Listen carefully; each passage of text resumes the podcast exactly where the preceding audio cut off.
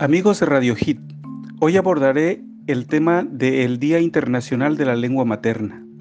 El 21 de febrero se conmemora el Día Internacional de la Lengua Materna, una fecha establecida por la UNESCO en 1999 para reflexionar y actuar en favor de las lenguas maternas del mundo, porque nutren y enriquecen el patrimonio cultural de la humanidad una fecha instituida para promover en el mundo el multilingüismo y la diversidad cultural.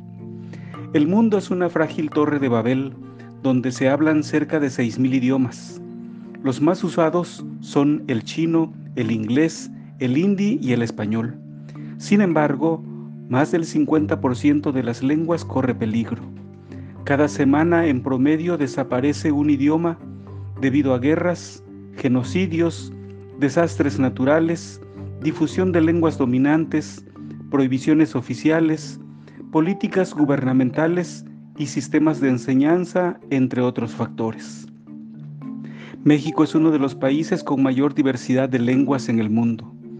Es una nación multilingüe y pluricultural donde se hablan 68 lenguas indígenas y 364 variantes lingüísticas, con una población de 126 millones 14 mil 24 habitantes en 2020, el 6.14% de su población de tres años y más habla alguna lengua indígena, incorrectamente llamados dialectos, predominando el náhuatl y el maya.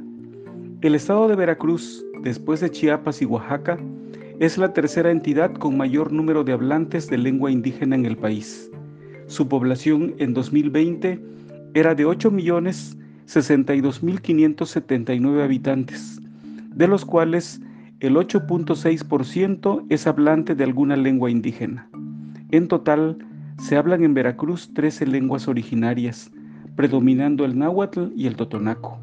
Las otras son tepegua, ñañú, tenec, popoluca, soque, mije, mixteco, zapoteco, chinanteco, mazateco y tzotzil.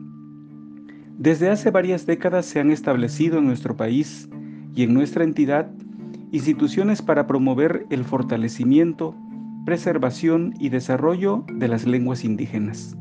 Y se han creado leyes para promover los derechos lingüísticos. ¿Qué hacer entonces para que las lenguas indígenas perduren en el tercer milenio? El historiador Miguel León Portilla nos brindó la siguiente respuesta. Lo primero será concientizar de su valor a sus propios hablantes y a cuantos no han tenido aprecio alguno por ellas, considerándolas con frecuencia como meros dialectos de los indígenas. Muchas gracias por su atención. Nos escucharemos el próximo viernes en nuestro siguiente comentario.